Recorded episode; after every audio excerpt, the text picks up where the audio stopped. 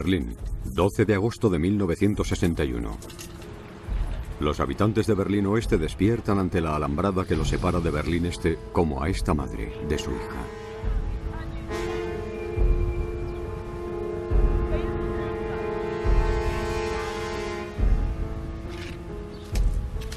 Los soldados de Alemania del Este construyen un muro para separar por la mitad su parte de la ciudad de la parte oeste ocupada por los aliados.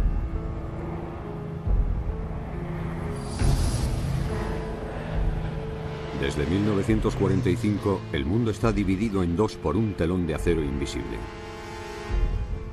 En Occidente, las democracias se reúnen en torno a Estados Unidos, y en Oriente dominan las naciones comunistas representada por Rusia, conocida como la Unión Soviética, y China. Las armas nucleares evitan una confrontación global, pero este equilibrio del terror ha impulsado conflictos locales como el de Indochina en 1946 o Corea en 1950. Y ahora, Berlín. Oriente y Occidente están en guerra, lo que puede desencadenar el apocalipsis en cualquier momento.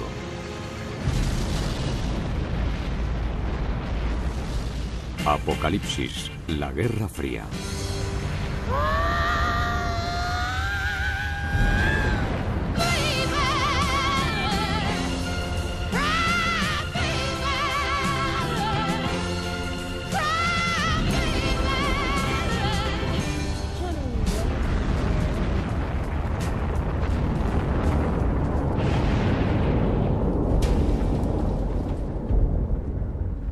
Berlineses del este intentan huir antes de que terminen el muro.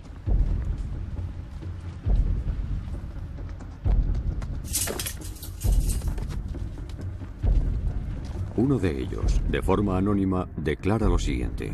En ce moment-là, j'ai compris, je crois bien que j'ai compris pour la première fois vraiment cette, euh, ce mot, euh, la liberté, ce que veut dire la liberté.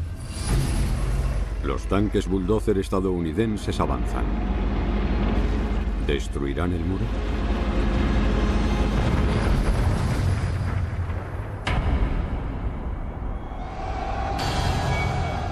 Cinco años antes de la construcción del muro de Berlín, en 1956, tres años después de la muerte de Stalin, Nikita Khrushchev es el líder de la Unión Soviética.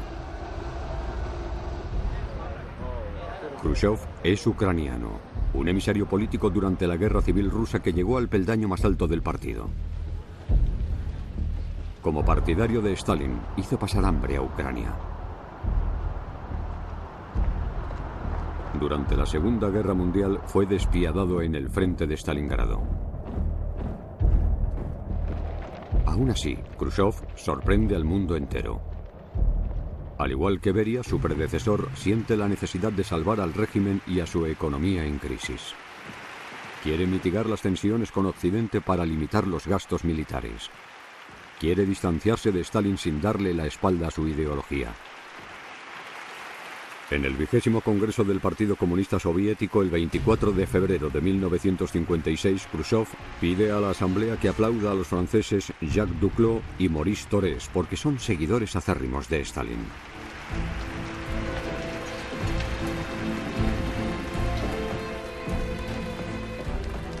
Pero de repente, Khrushchev lee un informe secreto que denuncia los delitos de Stalin.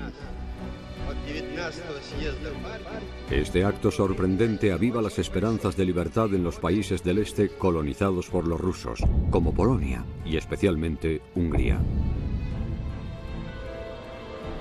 En Budapest, en el otoño de 1956, los estudiantes húngaros comienzan a manifestarse pacíficamente.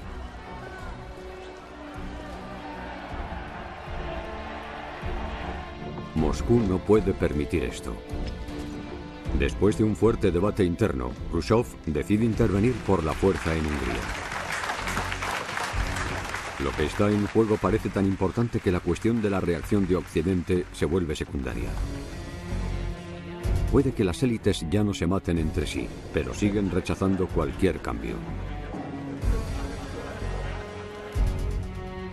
El mariscal Konev, uno de los héroes de la victoria sobre Alemania, se encarga de mantener a Hungría bajo control en nombre del Pacto de Varsovia, que reagrupa a los países del este para contrarrestar la Alianza Atlántica.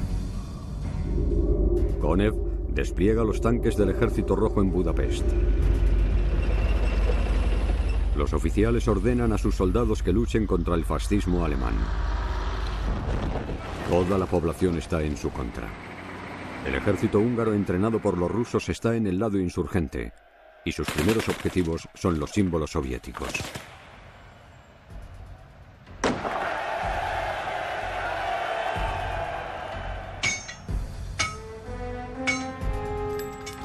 El 23 de octubre de 1956 hay un gran levantamiento armado en Budapest.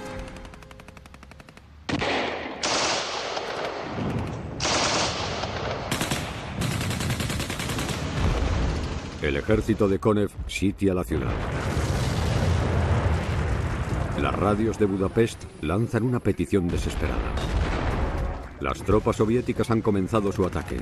Luchemos contra ellas en nombre de la libertad.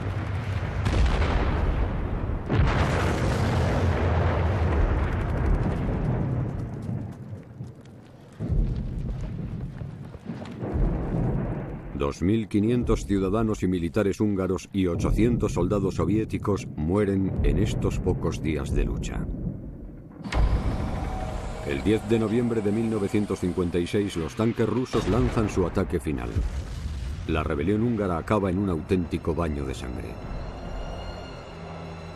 Budapest está en ruinas. Los rusos y aquellos que continúan apoyándoles enloquecen y ordenan miles de arrestos, ahorcamientos y deportaciones a los gulags.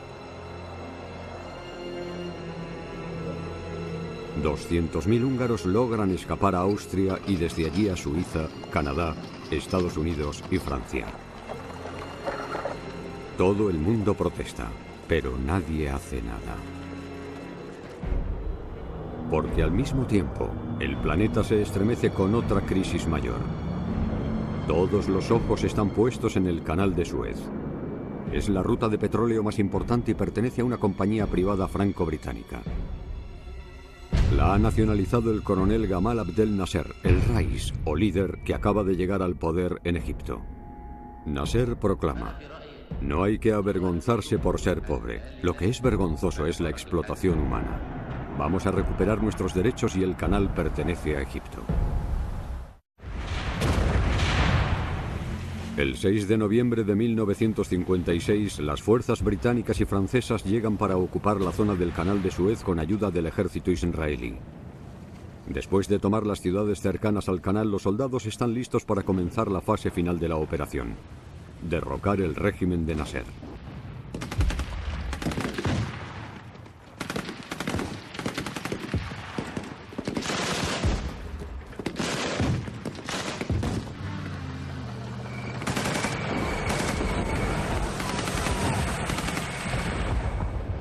Repente, dan una orden de alto el fuego.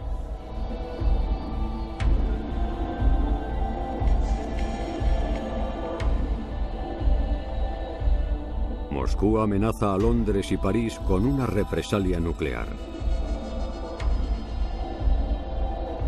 En Estados Unidos, el presidente Eisenhower rechaza involucrarse en el conflicto. Junto con el secretario de Estado Foster Dulles, cede ante la amenaza del mundo árabe junto con el bando soviético. Nasser es el líder de los países árabes. Los paracaidistas franceses regresan a Argel de donde venían para luchar contra los insurgentes del FL en el Frente de Liberación Nacional de Argelia le recibe la comunidad francesa que estaba amenazada.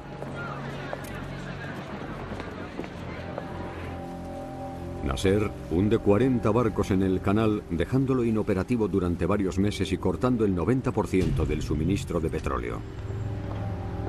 En pocos días, Francia se queda sin combustible. Se establece un sistema de cupones y las fábricas frenan la producción. Los conductores dejan sus coches en la Plaza de la Concordia. En Moscú, la crisis de Suez fortalece el poder de Khrushchev. Ha ganado su primer duelo contra Occidente. El maestro del Kremlin es todavía el maestro del mundo. especialmente desde que ha conseguido nuevos seguidores en lo que denomina el tercer mundo. No aliados es el término inventado por el primer ministro indio Nehru para referirse a los países que no pertenecen a los bandos comunistas ni capitalistas.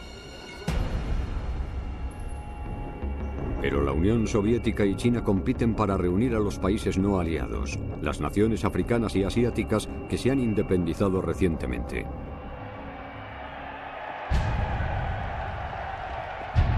1956, Mao condena la rebeldía de los países de Europa del Este.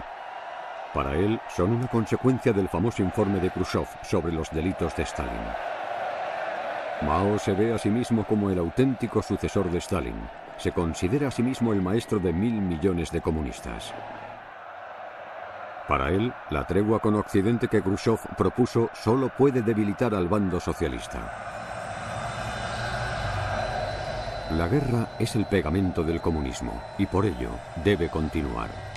En Vietnam, Mao ha contribuido plenamente en la victoria del comunismo en el norte. Su líder, Ho Chi Minh, nunca ha desperdiciado una posibilidad de ir a China y mostrar a Mao su gratitud.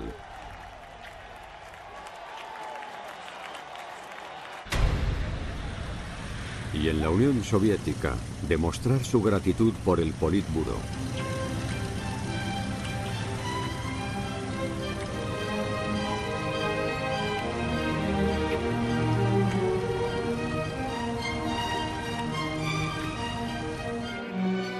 Ho Chi Minh sale del mausoleo de Lenin y Stalin entre lágrimas. Khrushchev diría que Ho Chi Minh es uno de los verdaderos santos del comunismo. Ho Chi Minh obtiene el equivalente a 100 millones de euros de la Unión Soviética. Junto con los 200 millones que Mao le ha dado, ahora puede afrontar el hambre que hace estragos en su país. Desde que llegó al poder en Vietnam del Norte, Ho Chi Minh y su régimen impulsaron una importante reforma agraria.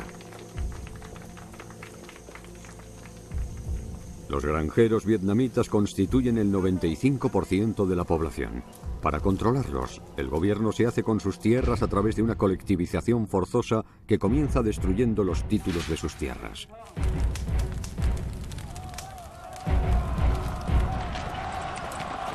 La policía fuerza a los terratenientes a vestir con ropas de burgués o mandarín y los humillan con juicios manipulados. Se les acusa de delitos terribles. Los acusan sus familiares, incluso sus hijos. A miles de decenas de pobres los ejecutan o los llevan a los campos de reeducación establecidos de manera inmediata por el gobierno. Siguiendo el modelo de Stalin, transforman 9.000 kilómetros cuadrados en granjas colectivas que reportan beneficios al Estado. Desde 1954, cientos de miles de campesinos logran escapar hacia el sur. Entre ellos hay muchos funcionarios, empleados y ciudadanos franceses. Han bloqueado las carreteras, así que se suben a cualquier cosa que flote. Los barcos estadounidenses recogen balsas de bambú abarrotadas. Lo dejan todo atrás. Su tierra y sus antepasados. Tan solo conservan su fe cristiana y la exhiben como un pasaporte. El líder de Vietnam del Sur también es católico, en un país en el que predomina el budismo. Se llama Jean-Baptiste No Dinh Diem. Tiene 53 años. Exiliado durante años es la cara principal del anticolonialismo no comunista.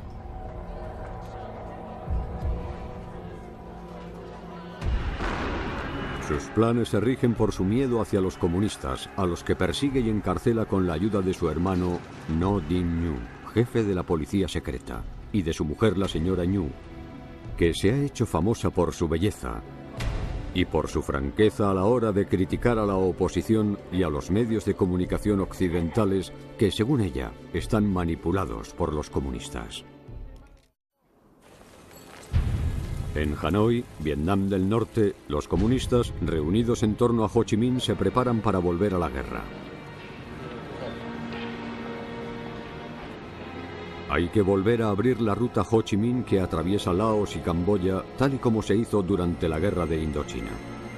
Pero ahora se ampliará y formará una compleja red de senderos y caminos invisibles desde el cielo. Más de 2.000 kilómetros a través de una selva montañosa que se extiende hasta el sur. Un militante comunista, Tran Tona, declara. La densidad del bosque es asfixiante. Si cortas una rama crecen 10 más. Si despejas un camino al día siguiente desaparece. Qué raro es desafiar así a la naturaleza.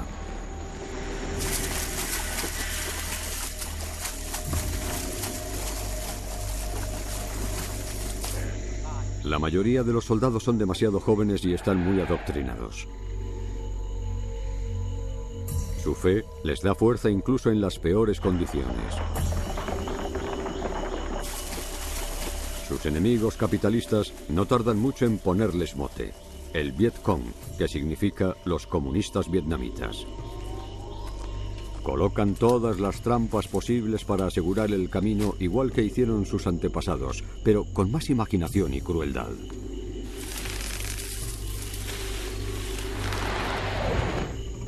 Las zonas inseguras aumentan en tamaño.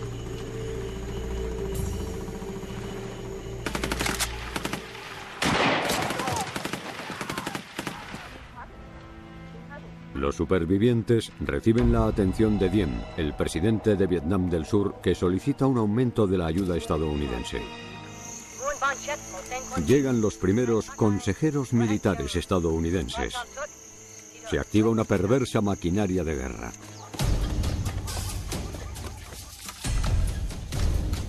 Los soldados del sur disponen de los medios para contraatacar al Vietcong. No muestran clemencia cuando consiguen hacerlo salir.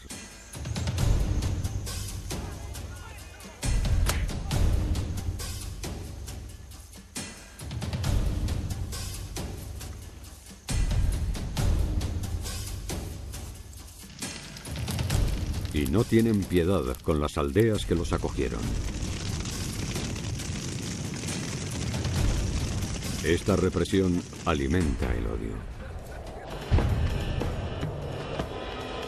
Los 50 también son los años de Khrushchev, un descanso de la Guerra Fría. La Unión Soviética comienza a abrirse lentamente al turismo y a los cineastas aficionados. En Francia, la revista del sindicato de Renault publica un artículo titulado La visita de un obrero siderúrgico de Renault a la Unión Soviética. Aquí los obreros trabajan seis horas al día y se jubilan a los 55 años. La Unión Soviética es el paraíso terrenal de los obreros siderúrgicos.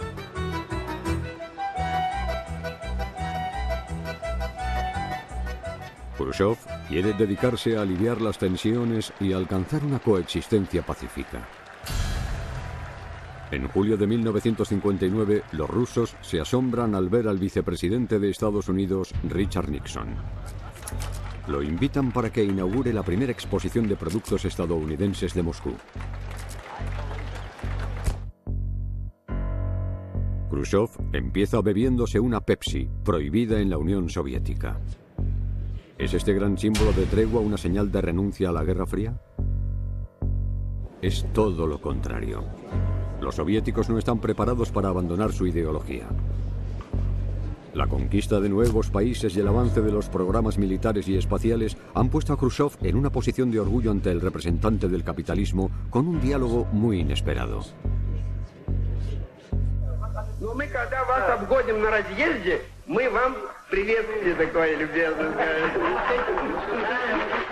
Nixon invita a Khrushchev a Estados Unidos. Khrushchev vuela hasta Washington en el Tupolev 114 para impresionar a los americanos.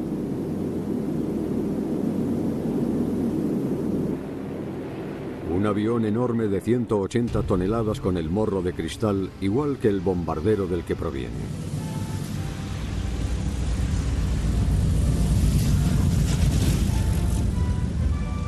Los estadounidenses están asombrados. Las dos banderas, una junto a la otra. La orquesta de las Fuerzas Aéreas de Estados Unidos interpretando el himno soviético. Es un recibimiento cordial por parte de su presidente el general Eisenhower. Pasan revista a los marines y los dos se esfuerzan por parecer bien intencionados. Our common purpose should be, as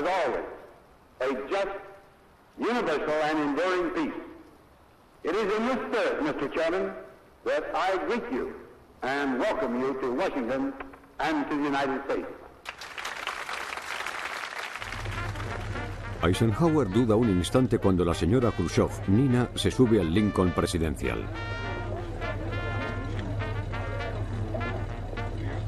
El periodista David Garroway resume con exactitud lo que está pasando. Nunca lo habíamos visto tan de cerca. Su aspecto regordete no se corresponde con la imagen del dictador más poderoso del mundo.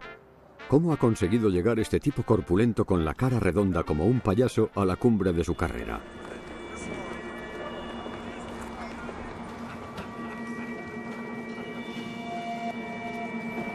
Con la sonrisa en la boca, le regala a Eisenhower y al vicepresidente Nixon una sonda espacial similar a la que había enviado a la Luna el día anterior.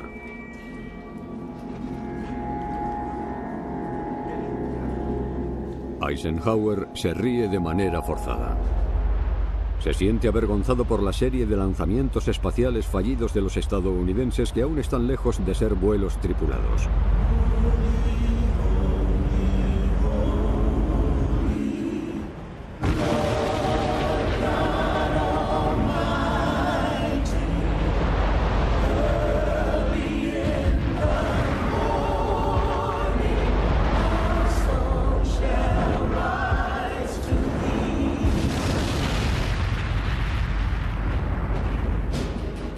Rusos ya han enviado una perra, Laika, al espacio, lo que demuestra que pronto serán capaces de enviar personas, satélites o bombas.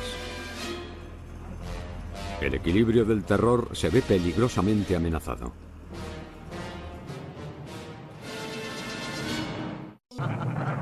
Seguro de su superioridad, Khrushchev se toma la libertad de entretener a la prensa interpretando su personaje sociable y tranquilizador.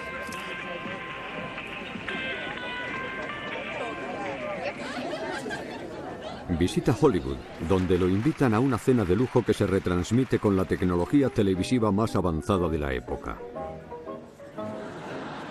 Todas las estrellas del cine asisten para ver a la extraña criatura que ha venido desde Rusia, incluyendo a Frank Sinatra, David Niven, Tony Curtis y la más importante de todas, la reina de Hollywood y del mundo, Marilyn Monroe. En Pekín, a Khrushchev le esperan otro tipo de atracciones. El 28 de septiembre de 1959, tan solo 15 días después de su visita a Estados Unidos, viaja a China para celebrar el décimo aniversario del ascenso al poder de Mao. Khrushchev le tiene miedo a Mao y ha decidido romper su promesa de proporcionarle el último prototipo de la bomba nuclear.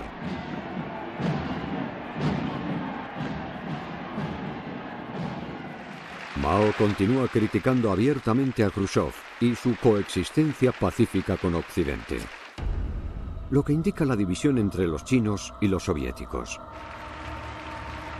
Para Ho Chi Minh, que también ha sido invitado, es una señal de que la guerra de Vietnam se va a recrudecer. Khrushchev escribe, China tiene a Vietnam en sus garras y no lo va a soltar.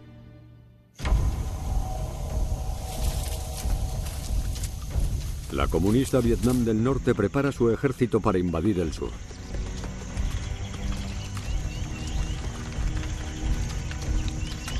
Las armas y las provisiones viajan a través de la ruta Ho Chi Minh que atraviesa Laos, arrastrando al país a la guerra.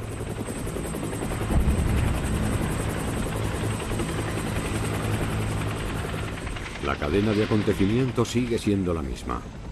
A los consejeros militares estadounidenses se les unen los poderosos boinas verdes que han venido a entrenar al joven ejército de Laos. Los boinas verdes forman parte de las fuerzas especiales del ejército estadounidense creadas en los años 50.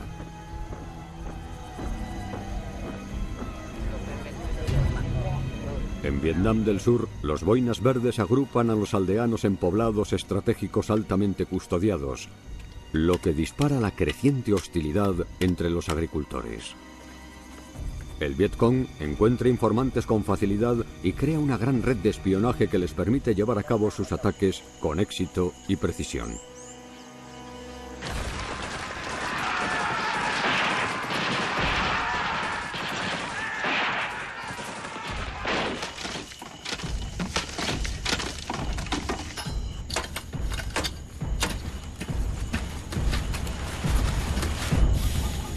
Boinas verdes comienzan a temer a su escurridizo enemigo.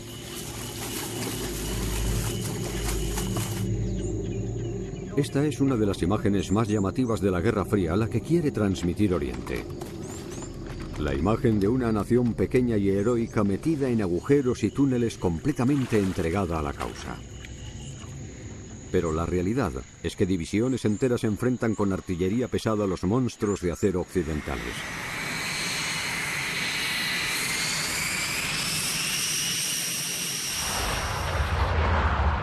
Un avión de reconocimiento Lockheed U-2 sobrevuela con frecuencia la Unión Soviética a más de 20.000 metros de altura. Es un récord. La altitud lo protege de los misiles antiaéreos y puede fotografiar de forma segura el emplazamiento de los misiles balísticos de Rusia. Un radar soviético lo detecta rápidamente, pero está demasiado alto para alcanzarlo.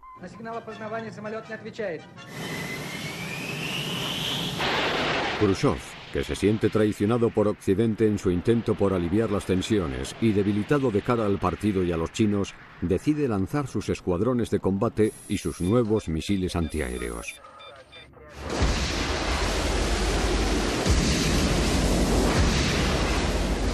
Al principio, los misiles soviéticos derriban sus propios cazas de combate mientras intentan aproximarse al U-2, pero finalmente consiguen alcanzar al avión estadounidense. El piloto del U-2, Francis Gary Powers, se eyecta a sí mismo. Tras un duro interrogatorio, su juicio se celebra el 24 de agosto de 1960 en Moscú. En la famosa sala de columnas de la Casa de los Sindicatos, la antigua sala de la nobleza. Desde la revolución esta sala ha servido para honrar la muerte de grandes figuras del comunismo, así como para celebrar otros acontecimientos importantes del régimen. Este juicio tiene una repercusión mundial.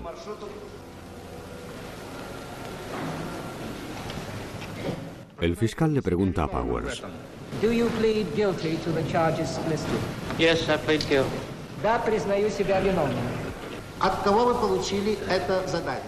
Who gave you these instructions?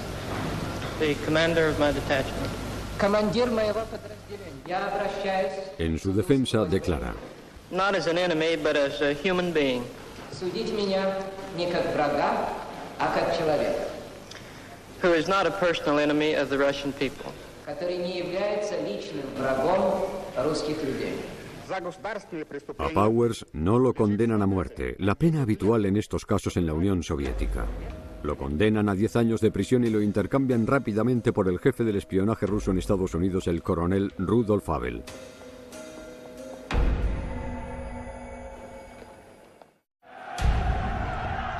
En noviembre de 1960, Khrushchev sigue de cerca las elecciones estadounidenses en las que se enfrentan el brillante y joven senador demócrata John Kennedy y el vicepresidente republicano Richard Nixon.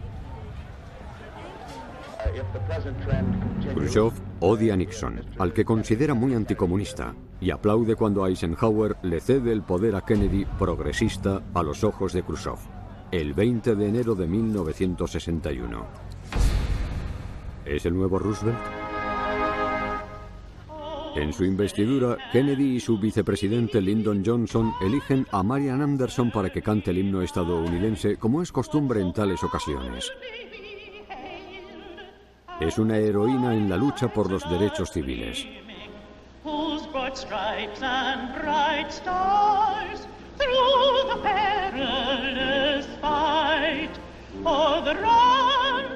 En contra de las esperanzas de Khrushchev, Kennedy se revela como un decidido adversario de la Unión Soviética.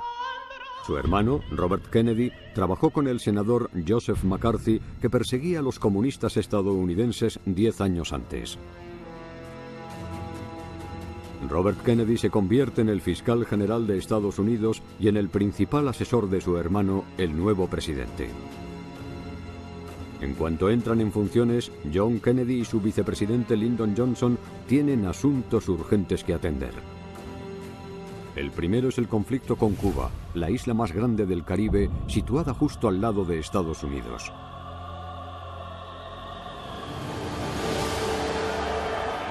Dos años antes, el 3 de enero de 1959, Fidel Castro y sus guerrilleros desfilaban triunfantes por La Habana.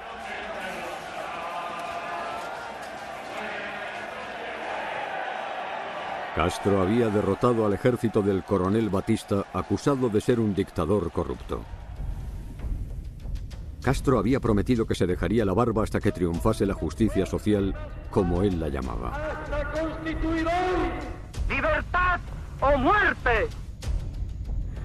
La barba se había convertido en un símbolo de los revolucionarios. Castro se dirige con firmeza hacia su único apoyo posible, la Unión Soviética. Un mes después de la toma de poder de Castro, el ministro de Comercio Exterior soviético Mikoyan no tarda en ir a La Habana para firmar un préstamo de 100 millones de dólares y la promesa de comprar toda la producción de azúcar de Cuba. El único objetivo de los estadounidenses es derrocar a Castro. Poco después de llegar al poder en 1961, Kennedy descubre un plan elaborado por su predecesor Eisenhower y por la CIA. Una expedición militar compuesta únicamente por exiliados cubanos desembarcaría, reuniría a la población y solicitaría la ayuda a Estados Unidos.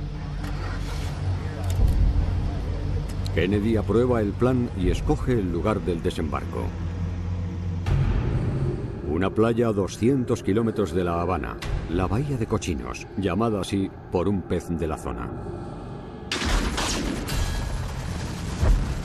El 17 de abril de 1961, 1.400 cubanos anticastristas llegan a tierra. Castro reúne a todas sus tropas.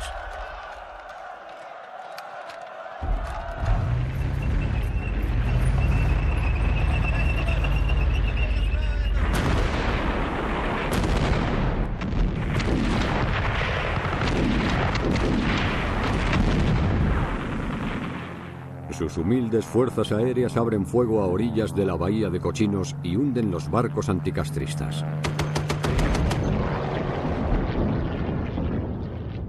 Sin embargo, Castro sigue preocupado. ¿Qué hará la gente? No reaccionan, ni con temor ni a favor de la revolución. Kennedy da la orden de que abandonen a los exiliados cubanos a su suerte. No logran el levantamiento que habían previsto. Los mil anticastristas que sobreviven se rinden.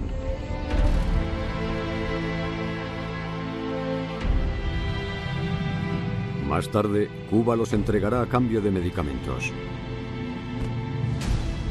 Apenas tres meses después de su investidura, Kennedy sufre un terrible revés como consecuencia del fracaso en Bahía de Cochinos. Se teme lo peor. Dice, hemos movido ficha en Cuba y ahora Khrushchev lo hará en Berlín. Berlín sigue siendo el tema central de la Guerra Fría. Tres millones de alemanes del este ya han huido hacia el oeste, pasando por Berlín. Es una situación insoportable para los comunistas que exigen la anexión de la parte occidental de la ciudad. En un intento por poner fin al recrudecimiento, Kennedy viaja a Viena para reunirse con Khrushchev. Quiere evitar que ocupe Berlín Oeste, lo que daría lugar a una guerra. De camino a Viena, Kennedy hace una parada en París con su esposa Jackie. A Kennedy le impresiona el presidente francés, el general de Gaulle, un personaje histórico.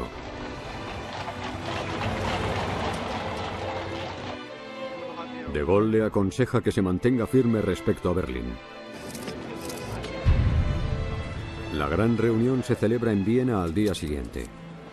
Kennedy sabe perfectamente que se encuentra en una posición de desventaja apenas dos meses después del desastre de Bahía de Cochinos.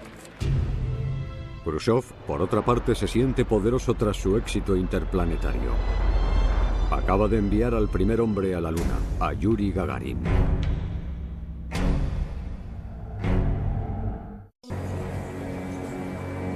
En los salones de Viena se produce un choque entre culturas irreconciliables cuando la increíblemente elegante Jackie conoce a Khrushchev y el presidente Kennedy a la señora Khrushchev.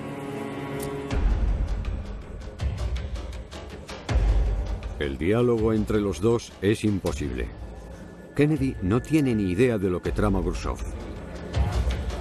La construcción de un muro de 150 kilómetros para aislar Berlín Oeste de Berlín Este, del resto de Alemania y de todos los demás países del bloque oriental. Tres millones de refugiados ya han conseguido llegar al otro lado. Khrushchev opta por la solución que el mundo occidental menos esperaba.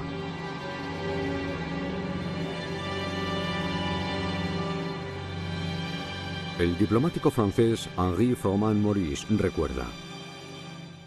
Habíamos pensado en todo menos en el muro, porque a las democracias les cuesta imaginar el tipo de cosas que pueden llegar a hacer las dictaduras. Nos planteamos el bloqueo de los accesos a la ciudad, pero no nos imaginábamos que el adversario se acercaría a sí mismo de repente y encerraría a su propia población para impedir que llegaran a Occidente.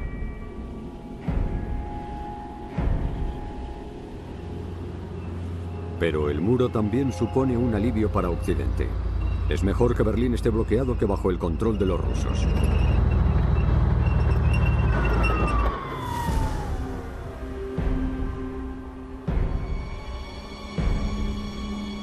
Pero para Khrushchev, la ofensiva continúa. Apoya la revolución cubana y declara, ahora les vamos a meter un erizo en los calzones a los estadounidenses. Junto con Castro, decide colocar misiles nucleares a 200 kilómetros de la costa estadounidense.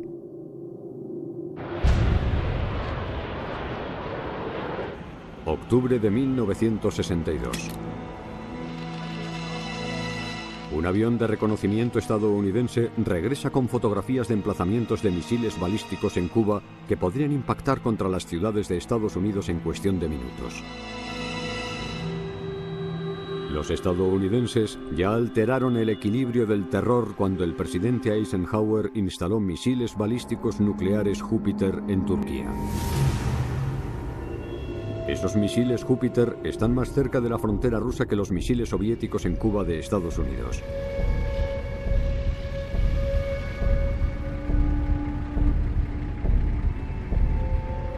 Esa situación, intolerable para los líderes de Moscú, obliga a Khrushchev a poner a Kennedy en la misma tesitura. Kennedy alerta a las Naciones Unidas y acude al Consejo de Seguridad para mostrarles las imágenes de la construcción de los emplazamientos para misiles. Se hace un llamamiento a los estadounidenses. Su presidente se dirige a ellos. I call upon Chairman Khrushchev to halt and eliminate this clandestine, reckless, and provocative threat to world peace.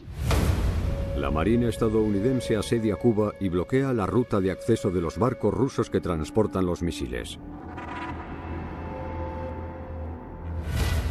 Pero de repente, cuatro submarinos nucleares soviéticos salen a la superficie dentro de la zona asediada.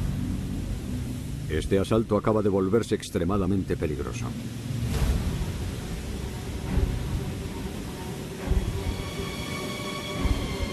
El Papa Juan XXIII hace un llamamiento formal a los gobiernos. Rogamos a todos los gobiernos que no hagan oídos sordos al grito de la humanidad. Castro reúne a su gente acompañado por las notas de la Internacional.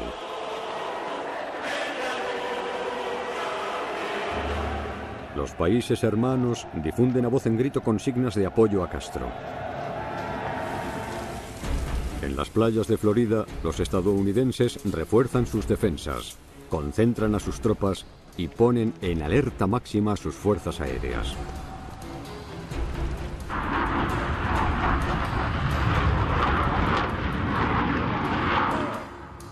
El mundo entero cree que este es el comienzo de la Tercera Guerra Mundial. La reacción universal es crear reservas de alimentos de forma urgente localizar todos los lugares que puedan servir como refugios nucleares. En los colegios, los niños empiezan a aprender a protegerse ante una amenaza nuclear y sus padres construyen refugios para salvar a la especie humana.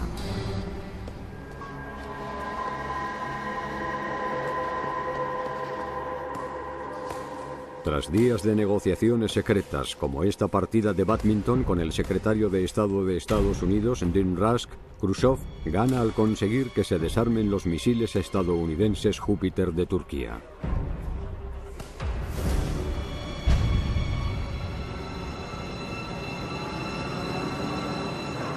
Como si se estuviera rindiendo ante Kennedy, el 28 de octubre de 1962, Khrushchev ordena a su flota que vuelva a casa con los misiles soviéticos. Los estadounidenses los graban tapados con lonas en las cubiertas de los barcos rusos. Las imágenes recorren el mundo entero. La familia Murphy sale de su refugio nuclear en Vermont. Bárbara en Nueva York, y Max y Rachel en Texas respiran aliviados al igual que el resto del mundo. Todos están convencidos de que Kennedy los ha salvado. Su presidente da gracias a Dios en una misa de domingo en una pequeña iglesia el 28 de octubre de 1962. Aún así, el verdadero ganador es Khrushchev ha logrado que los estadounidenses retiren sus misiles y que se comprometan a dejar en paz a Cuba.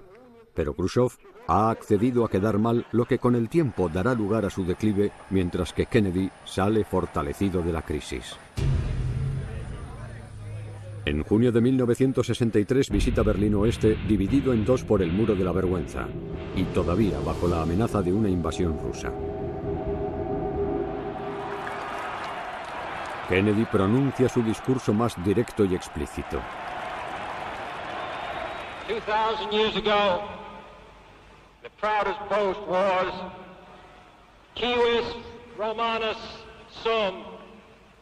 Today, in the world of freedom, the proudest boast is Ich bin ein Berliner. There are some who say, there some who say that communism is the wave of the future. Let them come to Berlin. Y durante su visita al muro de Berlín añade, Nuestra democracia no es perfecta, pero nunca hemos tenido que levantar un muro para impedir que nuestra gente se escape. El muro es la prueba evidente del fracaso del sistema comunista.